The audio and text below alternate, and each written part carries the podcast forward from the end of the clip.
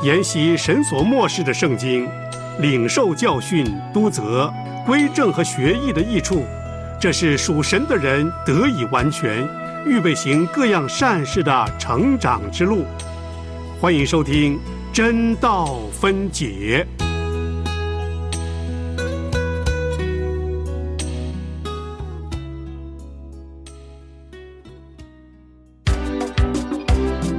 《使徒行传》记载了初代教会的开始，《使徒行传》记载了圣灵工作的行止，《使徒行传》记载了宣教行动的历史，《使徒行传》记载了圣徒见证的镜子。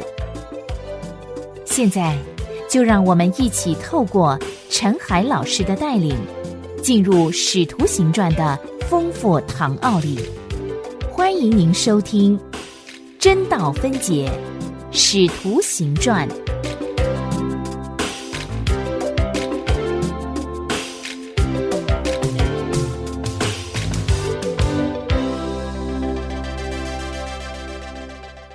亲爱的弟兄姐妹平安，欢迎您收听《真道分解》节目。我们要一起来研读新约《使徒行传》，我是陈海。海洋的海，欢迎你每天用三十分钟的时间和我一起研读。今天我们要进入第三十六堂课的课程。首先，我们要来读十七章一到十五节的经文，后面我们要来读十六到三十四节。首先，我们来读《使徒行传》十七章一到十五节。十七章第一节开始，保罗和希拉经过暗菲波里。亚波罗尼亚来到帖沙罗尼迦，在那里有犹太人的会堂。保罗照他素常的规矩进去，一连三个安息日，本着圣经与他们辩论，讲解成明基督必须受害，从死里复活。又说：“我所传于你们的这位耶稣就是基督。”他们中间有些人听了劝，就服从保罗和希拉。并有许多谦近的希利尼人，尊贵的妇女也不少。但那不幸的犹太人心里嫉妒，招聚了些市井匪类，搭伙成群，耸动合成的人，闯进耶稣的家，要将保罗、希拉带到百姓那里。找不着他们，就把耶稣和几个弟兄拉到地方官那里，喊叫说：“那搅乱天下的！”也到这里来了。耶稣收留他们，这些人都违背该杀的命令，说另有一个王耶稣。众人和地方官听见这话，就惊慌了。于是取了耶稣和其余之人的宝状，就释放了他们。弟兄们随即在夜间打发保罗和希拉往比利亚去。二人到了，就进入犹太人的会堂。这地方的人咸于帖撒罗尼迦的人，甘心领受这道，天天考察圣经，要晓得这道是与不是。所以他们中间多有相信的，又有希利尼尊贵的妇女，男子也不少。但帖撒罗尼迦的犹太人知道保罗又在皮利亚传神的道，也就往那里去，耸动搅扰众人。当时弟兄们便打发保罗往海边去。希拉和提摩太仍住在皮利亚，送保罗的人带他到了雅典，既领了保罗的命，叫希拉汉提摩太速速的到他这里来，就回去了。我们第一段的经文就读到这里。这一段经文记载保罗在欧洲的两个城市帖撒罗尼迦和皮利亚做工的经过，两个地方都有胜利，也有苦难。正好像我们在菲利比所见的一样，这也是使徒整个事工的特色。我们上次已经研读这个故事的一部分，试着从其中找出永恒的价值和现今能够应用的功课。这两个城市呢，有不同的地方，不是里面住的犹太人不同，而是城市本身有所区别。帖撒罗尼基亚位于交通渠道上，皮利亚呢？就是在一个偏僻的路上，帖撒罗尼迦是旅客们必经之道。暗菲波里和亚波罗尼亚也和帖撒罗尼迦一样，位在这条远近驰名的罗马大道之上。今天我们来看保罗在会堂里宣告的两个事实。他首先宣告，根据圣经，弥赛亚必须受害，从死里复活，这是他的教训中第一个重点。从这里记载的先后次序可以看出，他在讲述基督的事迹之前，先让他们看清楚他们自己的经卷对于弥赛亚说了些什么。这正是犹太人没有把握住的地方，他们完全忘记了这一点。他们手中只要有古代的预言，譬如以赛亚书，如果研读了以后呢，人很难不看出神的仆人在通向得胜的过程中必须经历苦难。然而犹太人却看不到这一点。当时有一些预言解释家，像文士啊。教师啊，拉比呀，对这个问题都感到很困扰。他们就教导说，有两个弥赛亚要来，啊，这要应验古代的预言：一个是受苦的弥赛亚，一个是征战得胜、建立宝座的弥赛亚。很可能这种观念促使施洗约翰差人去问耶稣说：“那将要来的是你吗？还是我们等候别人呢？”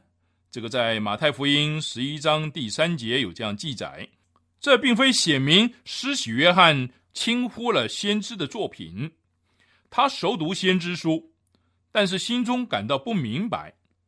他在监狱中的时候，不禁想到那些拉比的话是否有理呢？必须有两个弥赛亚吗？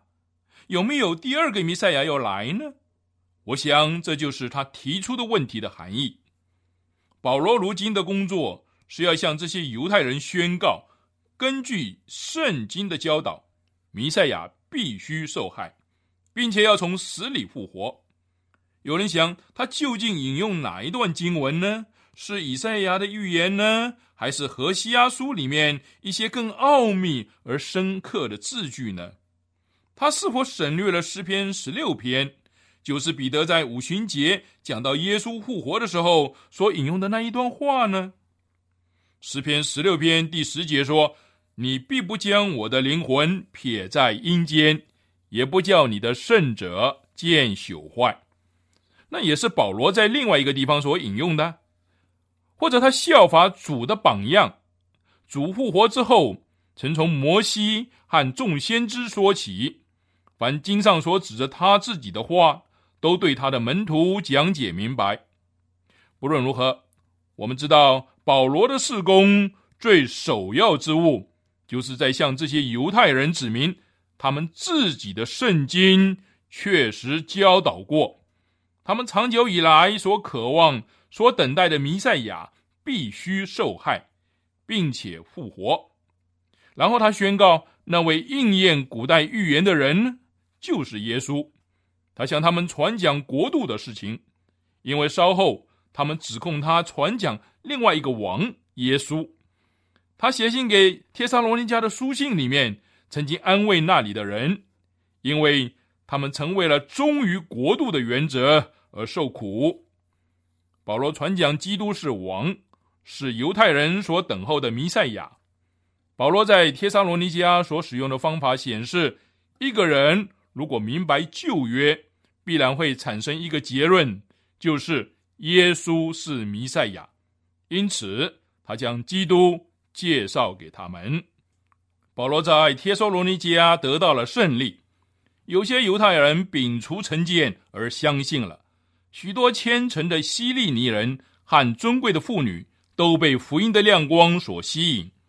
他们从前活在黑暗中，毫无盼望，如今他们都幸福了。《十字行传》十七章第四节有一个词叫“服从”，“服从”这个词呢，表示被教师的论证所折服。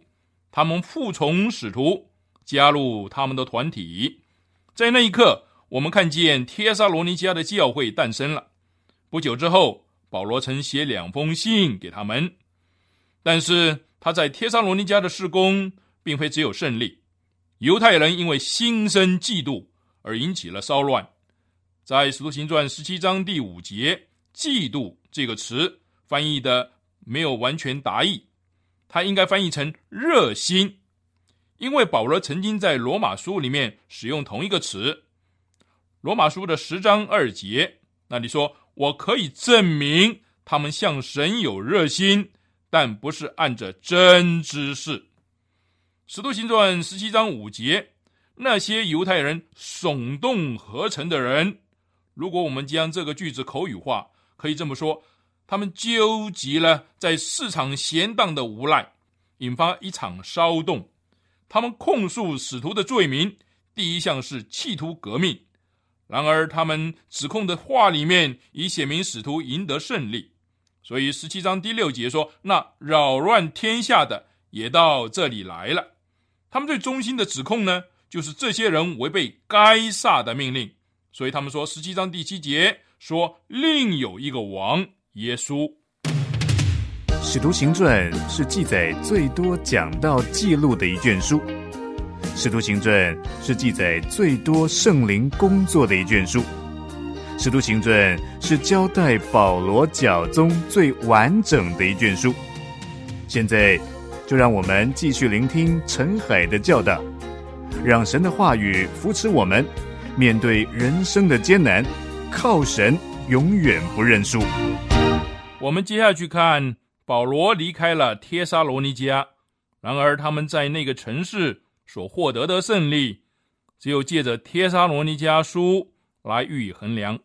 即使保罗离开了那个城市，但帖撒罗尼迦成了一个中心。福音从那里出发，传向了整个地区。保罗描述他们说：“你们是怎样离弃偶像，归向神，要服侍那又真又活的神，等候他儿子从天降临。”这个记载在《帖撒罗尼迦前书》第一章九到十节。保罗和希拉被打发走了，那位收留他们，并且因此被捕。后来被交保出来的耶孙，协助他们逃离这个城。耶孙是一个帖撒罗尼迦人，我们对他所知并不多。以后呢，也不再见到他出现。除了有一次，保罗在罗马书十六章二十一节里提到他的亲属耶孙，可能指的就是他。保罗和希拉到达了皮利亚，他们再度进入犹太人的会堂，毫无疑问的。保罗讲道的过程仍然是不变的，但请留意效果的差别。这里的人比帖撒罗尼迦人聪明，他们领受这道，天天考察圣经，要证明这道。我们读了这一段记载，也许会说，因为他们准备好接受福音，确实如此。但什么使他们预备好了呢？答案就是他们决心考察、寻索。他们之所以聪明，并不是因为他们听了很快就相信，其实他们是存着疑心的，但他们的疑心伴随着一探究竟的决心。啊，聪明的听众并不是一听传道人开口就点头称是的人，聪明的听众乃是听了之后反复查考圣经，要查明这些话是否合于真理。皮利亚的人。得到了地利之便，他们是住在偏远的小路上，而不是交通的渠道上。我们住在大都市里的人，常常会有一个错误的观念，认为一切知识精华都交汇于大都市中。其实不然，有人以为在纽约站讲台讲道是最难的事情，不一定如此。在高山低谷、穷乡僻壤的男女。常常会放下圣经，对传道人说：“这样讲对吗？”这就是他们聪明的地方。那不是预备好一听就相信的那种聪明，而是决心探究人的解释是否合乎圣经真理的一种聪明。保罗在皮利亚人面前解释圣经，他们用一种怀疑而又诚恳的态度凝神细听。他们决心要考察明白，并用圣经来测验人的解释。很有趣的是，路加用不同的词来描述帖撒罗尼迦人和皮利亚人的相信。虽然这两者的基本意义是相同，但仍然隐含着一些区别。路加说，帖撒罗尼迦人服从保罗和希拉，指他们被保罗的论证所说服。他又说，皮利亚人多有相信的，那不单单指他们被辩论的言辞所说服，而是指在灵里面完全的相信。那些次等的人需要别人去说服他，他们的信心是建立在被说服的基础上。至于那些聪明的人呢，他们抱着查考明白的决心，就得到了更大的信心。也许我们因此认为，皮利亚人以后变得更聪明，这个安静偏僻的地方将来成为福音重镇，不断有消息传出来，但不是这个样子。我们没有再听到关于这个城的消息，我们也可能会以为帖撒罗尼迦人的信心如此，加上他们对曾逼迫使徒，恐怕从此他就要从教会历史上销声匿迹了。但也不是如此。保罗有两封信是写给帖撒罗尼迦人的，他并且宣称主的道从他们那里传扬出来，直到临近各地。那么，这是否意味着帖撒罗尼迦教会比皮利亚教会好呢？也不尽如此。往往越少被提及的人或教会，是越有能力的。使徒行传十七章一到十五节这一段经文的故事呢，只是在整本使徒行传中担任一个接续的功用。每一页都写明了基督徒事工上面苦难和得胜的关系。保罗如今深深投入的这个伟大的运动，他开始于耶路撒冷教会的受逼迫，见证人四散到犹太和撒玛利亚的时候，从苦难中生出了胜利，但胜利也会导致另外一个苦难。每一次新的得胜，都是重新受一次血的洗礼；每一个新的胜利，都启开了苦难的另一个领域。然而，苦难带来胜利，胜利导致下一个苦难，如此周而复始，循环不已。但愿我们将这个原则应用在我们的生活上。我们为主受多少苦，我们在神的事工上就得胜多少。不付上代价，就不能指望有收获。而每一次十字架的得胜，必然带来新的逆境、新的忧愁。因此。我们都要受苦难，因为他最终要促使神的国降临。我们也注意到这段经文在基督徒的事工上的价值。使徒们在帖撒罗尼迦讲道的方法，也是任何时代讲道的方法。讲道的工作就是讲解、陈明或者陈述圣经上有关基督的教导，介绍基督是应验预言的那一位。在皮利亚，我们看见听到者的两种态度。这里提到两件事：他们倾听，那是一种敞开的心；他们考察，那是一种谨慎的心。今天我们两者都需要。第一是敞开的心，如果我们紧闭心门，不让任何新的亮光进来，求神怜悯我们；但如果我们门户大开，任何自称亮光的事物都一概接纳。那么我们也需要神的怜悯，我们要有谨慎的心。你们所听的要留心，这是耶稣在马可福音四章二十四节所说的。这一段经文最后引人注意的是，他开启了这个基督徒运动得胜的关键。传道人面对最大的难处是什么呢？就是宗教的偏见和骄傲。这里显示了最有盼望的光景是什么呢？就是一颗敞开的心，例如那一群希利尼妇女，这件事启示了福音的荣耀和珍贵。希利尼的文化和哲学中，究竟对女人抱什么态度呢？我看到这些高贵的希利尼妇女转向福音，并不觉得惊讶。今天我们除了福音，还有什么更好的能够给妇女们呢？千万不要低估了这里所谈的价值。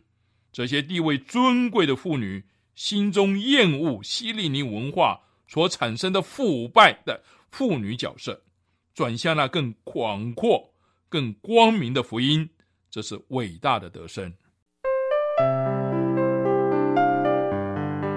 你正在收听的是良友电台为你制作的真道分解节目，与你读经、查经、研经，活出圣道真意义。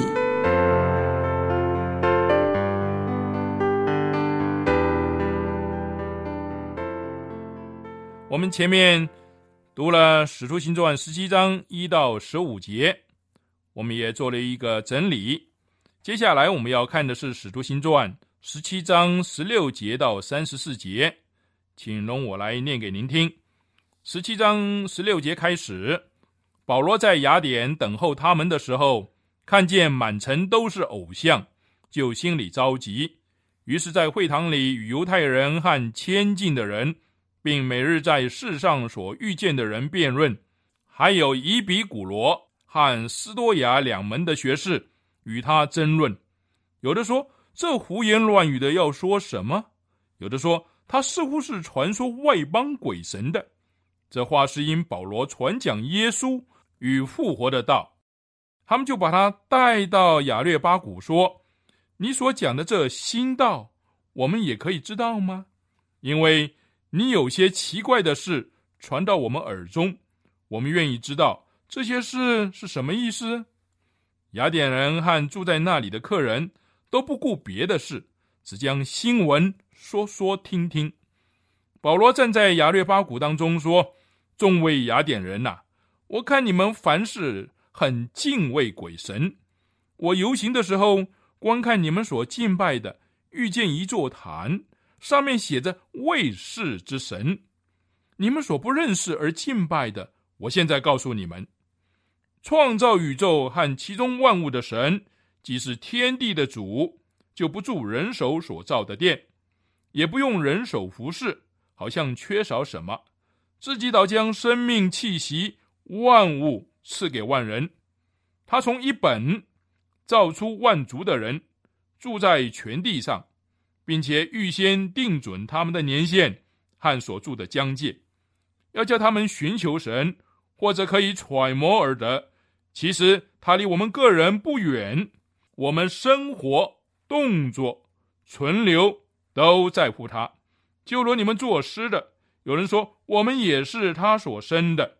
我们既是神所生的，就不当以为神的神性像人用手艺、心思。所雕刻的金银石，世人蒙昧无知的时候，神并不监察；如今却吩咐各处的人都要悔改，因为他已经定了日子，要借着他所设立的人按公义审判天下，并且叫他从死里复活，给万人做可信的凭据。众人听见从死里复活的话，就有讥诮他的；又有人说。我们在听你讲这个吧。于是保罗从他们当中出去了，但有几个人贴近他，信了主，其中有亚略巴谷的官丢尼修，并一个妇人名叫大马里，还有别人一同信从。我们经文就读到这里。从某一方面而言，《使徒行传》中没有其他的故事比保罗在雅典的这一段遭遇更生动。他将两个最醒目而有趣的名字连在一起。雅典是异教的圣地，保罗呢，最能忠实代表基督徒的性格和情感的人。我们来看保罗在雅典遇到的事情。他被犹太人赶出帖撒罗尼迦，来到了皮利亚，那里有一群门徒接待他，他们又陪伴他跋涉了三百多公里的行程，来到了雅典。然后呢，就留他在那里。路基亚被留在帖撒罗尼迦，希拉和提摩太被留在皮利亚。使徒行传十七章十六到三十四节的经文，一开始就宣告保罗在雅典等候他们。等候这个词很有意思，提醒我们一个基督徒如何在一个不敬拜神的城市中等候。这个故事可以分成两个部分。从十六节到二十一节，我们可以称之为初步的相互印象。雅典给予保罗的印象和保罗留给雅典的印象，从二十二节到三十四节，我们不妨称之为最后的相互印象。我们从其中看见雅典给保罗的最后的印象，然后是保罗留给雅典的最后印象。这个故事是描述一个基督徒在一个世为的异教城市之中的情景。当时，雅典往昔的繁盛风光已经成了过眼烟云，它已经成了一个颓废不振的城市。首先要注意雅典留给保罗的印象，他心里很讶异。再看保罗留给雅典的印象，他宣讲耶稣和他的复活。伊比古罗。和斯多亚的学士对他大感兴趣，要求他说的更详细。在提到保罗对这个城市的印象的时候，必须注意三件事情：第一，这个城市引发了保罗的兴趣；第二，这个城市搅动了保罗的感情；第三，这个城市鼓舞了保罗的服饰，使他试图在那里偿还他在罗马书里面所说的债。啊，罗马书一章十四节说：“无论是希利尼人、化外人，我都欠他们的债。”保罗在这里说，他是来还债的。这个城市引起他的兴趣。我们很熟悉别人对保罗的批评，说他曾经过希利尼诸城，甚至到了雅典。然而他在后来的书信中或者言谈里面，却对这些城市只字未提，似乎他对这些城市中。最吸引别人的地方毫不在意。我们对保罗这种态度感到非常有兴趣。雅典一切的光辉荣耀的历史，至少可以从保罗那个时代往回溯四个世纪，都被他忽略了，甚至绝少提到希利尼思想中的那些声名显赫的人。雅典是一个艺术之都，但是保罗从来没有提及雅典的艺术。它是一个哲学的中心，他确实曾经与伊比古罗和斯多亚两个学派的哲学家接触，但引人注目的是，他完全不顾他们的哲学。保罗这个人对别人瞩目的事似乎无动于衷，所以陆家用一个简短的句子来归纳了他众目观看这个城市之后的感想，就心里着急。使徒行传十七章。十六节，我们今天的课程就上到这里。你也可以上我们的良友网站收听当天的真道分解节目。愿上帝赐给您智慧，明白他的话语。明天真道分解，我们要再继续讲解十七章十六到三十四节的这一段。我们要再继续来看这一段的经文。感谢您对真道分解的关注、喜爱和收听，求神使用真道分解赐福您。索取真道分解讲义，请发电邮汉语拼音真道 z h e n d a o at l i a n g y o u 点 n e t 或者短信幺三二二九九六六幺二二，注明真道，请说明需要，期待收到您的来信。